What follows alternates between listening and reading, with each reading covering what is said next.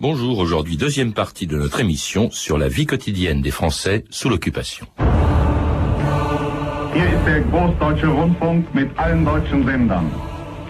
Das Oberkommando der Wehrmacht gibt bekannt. Soeben findet der Einmarsch der siegreichen deutschen Truppen in Paris statt.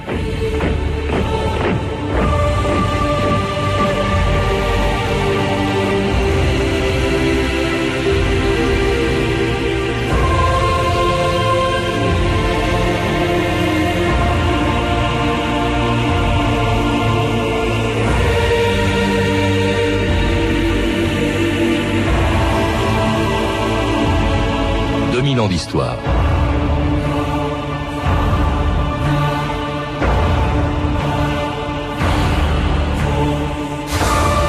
Le 14 juin 1940, un communiqué du haut commandement de la Wehrmacht annonçait l'entrée de l'armée allemande dans Paris.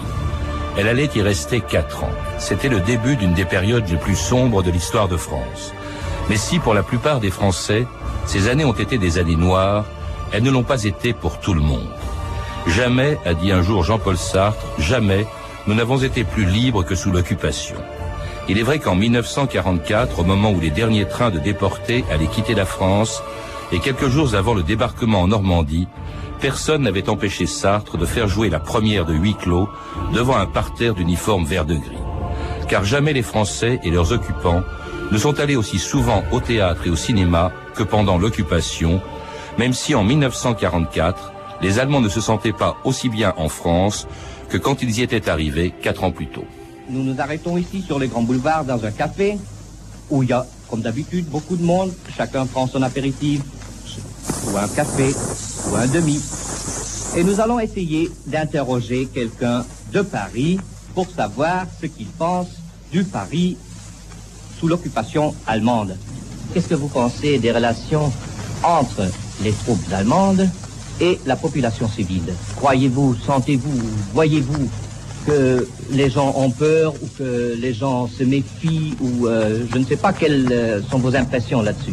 Oh non monsieur, personnellement je trouve que les relations sont très cordiales et je remarque que partout les Français, les Parisiens notamment sont très très empressés à donner les renseignements que demande un soldat allemand qui cherche sa rue, qui cherche son hôtel ou qui cherche un bon restaurant.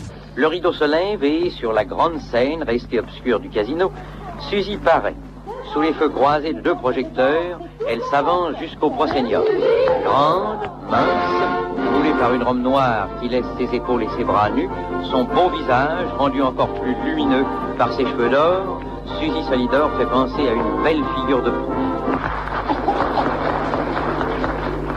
Voilà ma dernière création, Lily Marlène.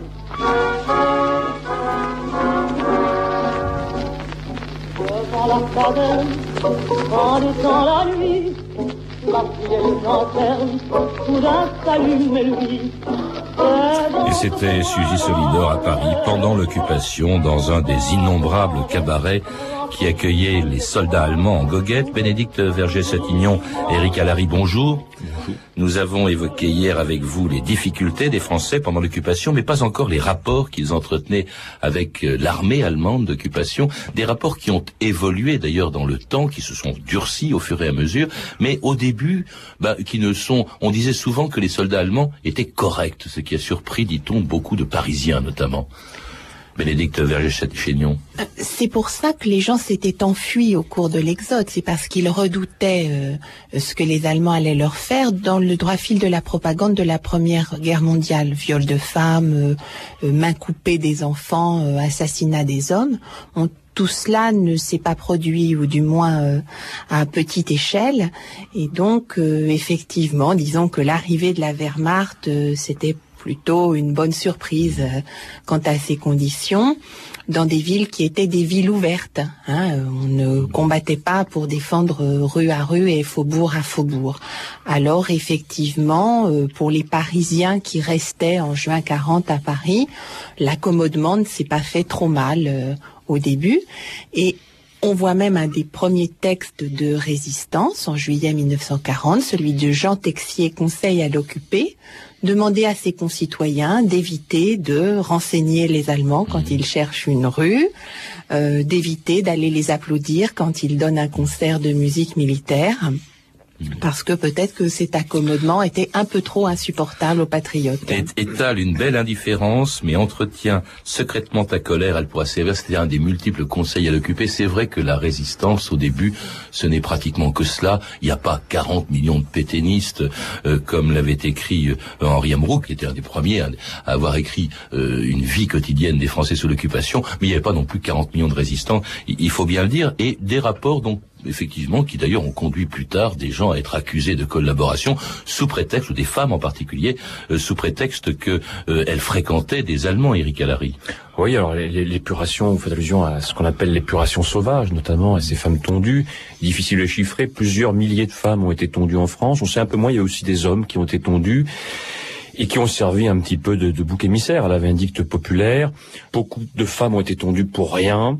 Il y a eu aussi, alors on le sait, des, des relations euh, euh, franco-allemandes qui ont conduit à la naissance de plusieurs centaines d'enfants, hein, enfants qui ont eu un après-guerre extrêmement compliqué. Euh, des enfants de Bosch, comme on les appelait, extrêmement vilipendés, euh, très mal vus, battus par leurs camarades à l'école et rejetés, euh, ostracisés même par un certain nombre d'enseignants. Mmh. Alors la résistance, c'est très peu de choses. Au, au début, c'est aussi des choses plutôt symboliques. La campagne des V, hein, comme on les appelait, V comme victoire. c'est aussi, par exemple, une manifestation. Je crois que c'est la première manifestation importante de résistance d'étudiants parisiens le 11 novembre 1940. Bénédicte oui, au début, il s'agit simplement de faire des gestes patriotiques, c'est-à-dire euh, de pouvoir arborer le drapeau euh, ou les trois couleurs, ce qui est en principe interdit en zone occupée. C'est de marquer le 14 juillet, le 11 novembre, aussi de marquer la solidarité avec les Alliés en allant fleurir la tombe des soldats britanniques qui sont morts en France. Et puis d'autre part, bah, ce sont des petits tracts, des petits papillons qu'on se passe sous le manteau, des inscriptions effectivement à la craie sur les murs. Le V de la victoire, c'est une campagne européenne lancée par la radio anglaise. Donc c'est ce n'est rien et en même temps euh, c'est énorme. C'est la minute de silence du 1er janvier 42. Bon, ce, ce sont de, de, petits gestes de dignité. Et cela dans un pays où, malgré les rigueurs de l'occupation, eh bien, on n'a jamais été si souvent au théâtre ou au cinéma. Amis de l'écran, le cinéma français a produit cette saison un effort considérable en réalisant pour votre distraction des films nombreux et de qualité, Les Visiteurs du Soir,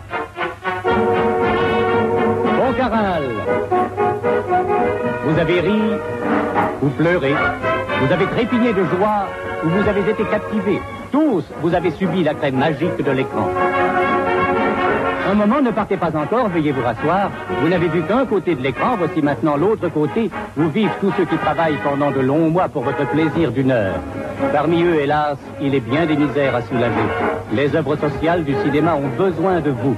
Du 10 au 17 mars, la semaine du cinéma aura lieu, pendant laquelle le prix de votre place sera augmenté de quelques francs. Du cinéma est organisée au bénéfice du Secours national et des œuvres sociales du cinéma. Nous comptons sur vous. Merci. Les cheveux tout frisottés, le col haut de 18 pieds. Ah, ils sont le doigt comme ça en l'air, le veston qui traîne, traîne par terre. Oh, ils sont Ils ont des pantalons d'une coupe inouïe qui arrivent un peu au-dessus des genoux. Et qu'il pleuve ou qu'il vente, ils ont un parapluie, des grosses lunettes noires et puis surtout. Ils ont l'air dégoûtés tous ces petits agités. Oh, ils sont agités. Johnny S, les Zazous. C'était quoi les Zazous, Eric Allary Euh, ça, c'est- ce sont des jeunes Français qui ont fait voulu provoquer le pouvoir, euh, le régime en place et surtout l'occupant. Euh, ça apparaît euh, vers la mi-41.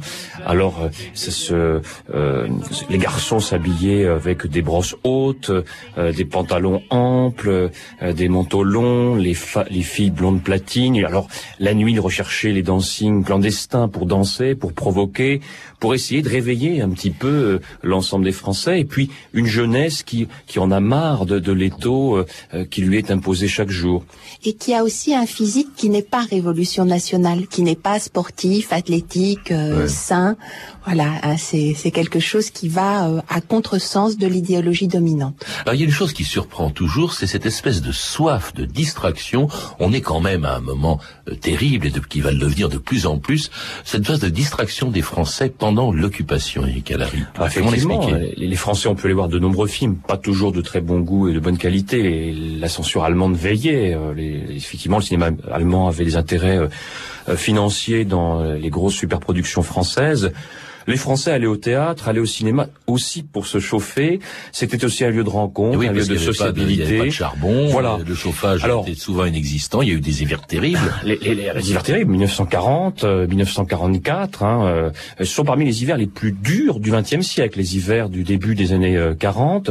Alors beaucoup de lecteurs également, beaucoup plus de lecteurs euh, pendant la Seconde Guerre mondiale, parce que il y avait pénurie de papier, qu'on ne pouvait plus acheter de livres, et donc la bibliothèque est aussi un endroit chauffé où se retrouvaient euh, euh, bien sûr les Français. Et donc euh, Vichy a tenté aussi de déstocker ou de donner un peu plus de papier pour imprimer euh, des ouvrages souvent favorables au, au régime de Vichy. Alors pour l'enfance, il y avait des revues comme Téméraire, comme Cœur Vaillant, qui publient quand même à 100 000 exemplaires Ah oui. encore en 1942, alors qu'il y a euh, pénurie de papier. Pour le reste, il faut rappeler quand même que les grandes maisons d'édition étaient passées sous contrôle. La NRF est entre les Oui. mains d'un écrivain collaborateur qui est Drieux La Rochelle.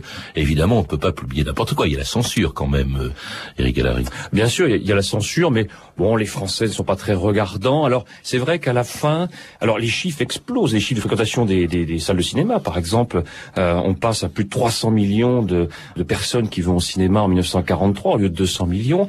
Et euh, quand même, en 1943-44, il y a quelques objets hein, qui passent sur les écrans parce que les Français n'acceptent plus certains films mièvres. Mais Goebbels avait dit aussi, dans les territoires occupés, il faut bien les occuper. Il faut leur faire oublier la morosité. Il y a eu quand même, contrairement à ce que vous dites, quelques grands films. On a le, le cinéma pendant l'occupation a révélé un certain nombre d'acteurs, un certain nombre aussi de metteurs en scène ou confirmé leur talent. Il y a quand même Jacques Becker avec Goupy Main Rouge. Euh, il y a eu Carnet, Les Visiteurs du Soir en 42, Les Enfants du Paradis, Clouseau, Le Corbeau, Euh, et tout ça d'ailleurs évidemment encouragé par une maison allemande qui était la Continentale. Euh, Bénédicte Vergès-Chaignon. Oui, et le corbeau qui est sur le thème de la délation, euh, tristement d'actualité euh, pendant les années d'occupation. En un sens, il arrive que la censure euh, génère des œuvres de qualité parce que il faut faire preuve d'imagination et d'invention pour la contourner. Mais ce sont quand même euh, des objets exceptionnels au milieu d'une production, oui, de pure distraction. Mm. Et alors euh, distraction euh, euh, aussi euh, euh, qui se termine tôt. Hein, il faut il y a un couvre-feu à 22 heures. Il faut le rappeler. Il faut rappeler aussi une chose quand on dit la France à l'heure allemande, c'était pas simplement au figuré, c'était au sens propre. hein. Je crois que dès 1940, eh bien on avait imposé toutes les horloges de France, en tout cas, étaient avancées d'une heure pour être à l'heure de. Berlin, Hein, tout à si, fait. si- si bien que les enfants partaient à l'école alors qu'il faisait euh, encore nuit. En tout cas, la, la tension n'est pas encore très forte euh, vis-à-vis des autorités d'occupation euh, ou des collaborateurs jusqu'en 1941, quand justement le- la résistance commence à devenir une résistance armée. Écoutez cette archive extraordinaire enregistrée à Versailles le jour de la création d'une unité française, la LVF, qui partait se battre du côté allemand contre l'URSS qui venait d'être attaqué par Hitler. C'était le 27 août 1941 à la caserne Borgnis-des-Bordes à Versailles. Nous avançons sous le port, nous nous précipitons, il y a beaucoup de foule. Je tâche d'avancer avec mon micro, hein. Mais que se passe-t-il?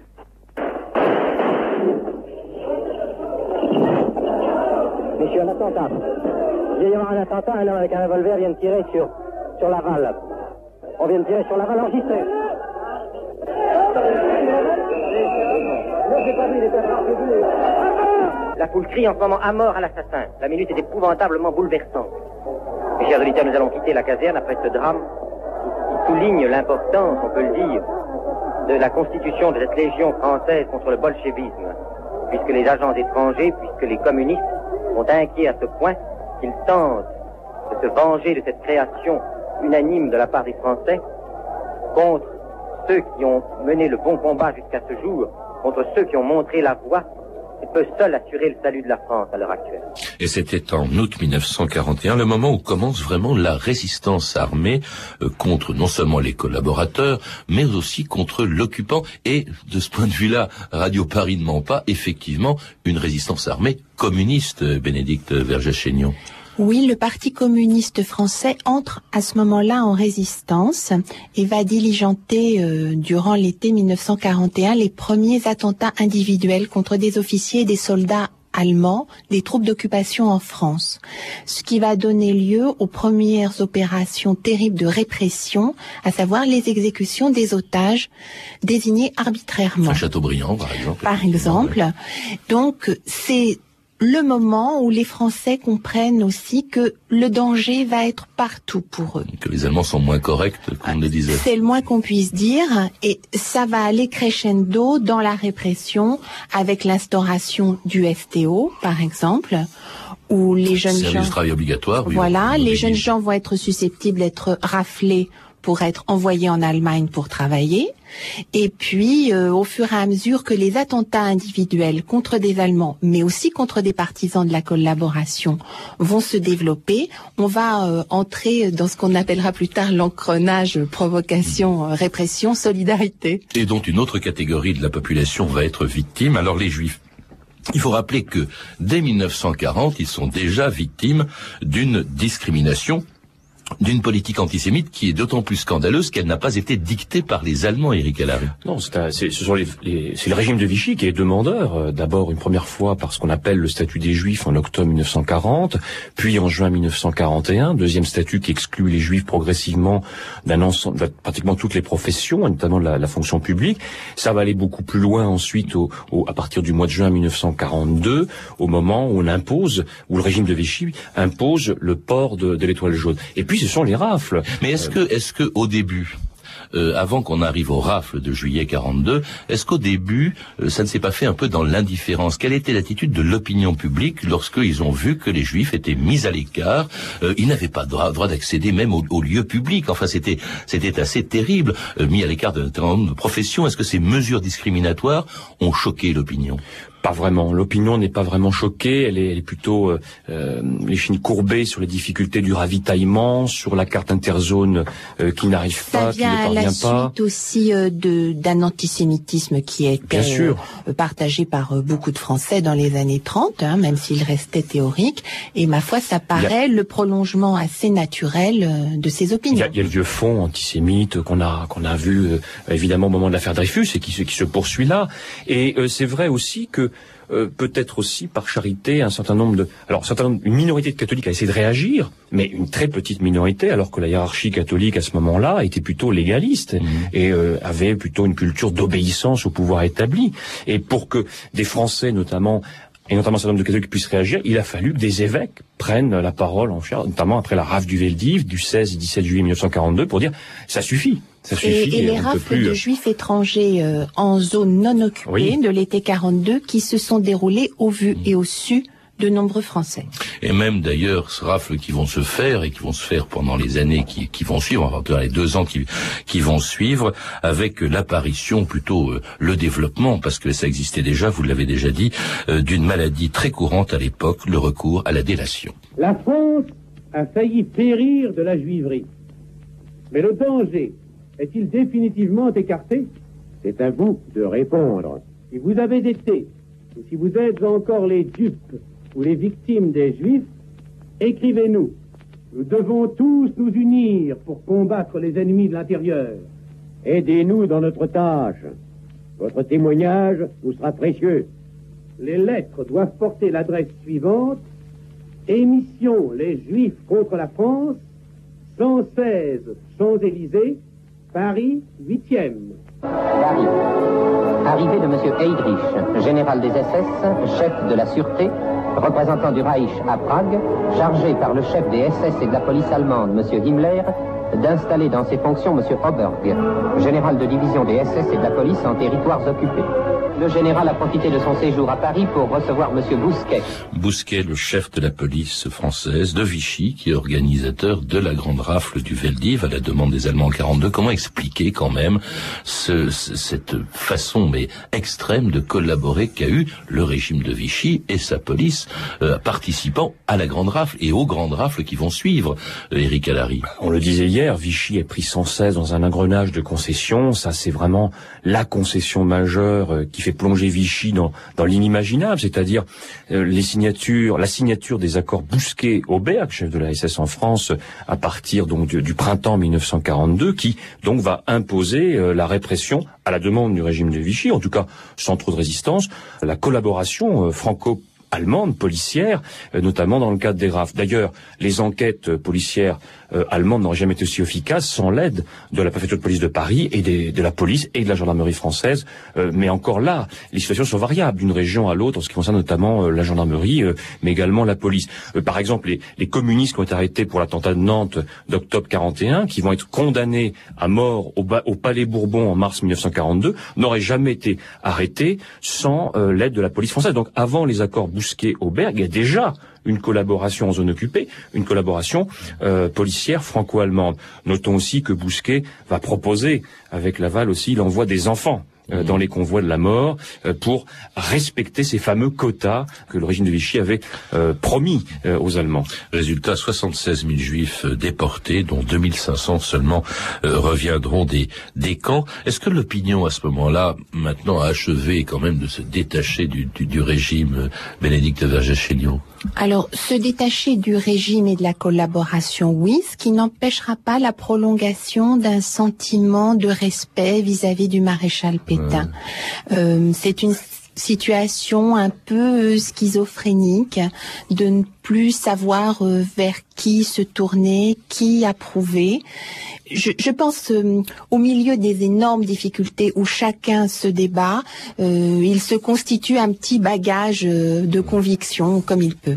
Et parmi les difficultés, bien, il y en a une dont on n'a pas parlé, mais que vont, qui vont s'aggraver pour les Français euh, jusqu'à la fin de la guerre, et notamment à l'approche et même après le débarquement en Normandie le 6 juin 1944, c'était les bombardements. Caen et sa banlieue sous les bombes anglo-américaines. La terre de France est redevenue un champ de bataille, et quel champ de bataille À Caen, impossible de dénombrer les morts. La population fuit épouvantée. Sur 60 000 habitants, 7 000 vivent encore dans les ruines. Les autres, comme aujourd'hui tant de Français, connaissent un nouvel exode. Cependant, ainsi que nous le recommandait le maréchal, n'écoutez pas ceux qui, cherchant à exploiter votre détresse, conduiraient votre pays au désastre. Français, restez calmes et disciplinés. Suivez les consignes du président Laval. Vous refuserez d'entendre les appels insidieux qui vous seront adressés. Vous vous refuserez à aggraver la guerre étrangère sur notre sol par l'horreur de la guerre civile.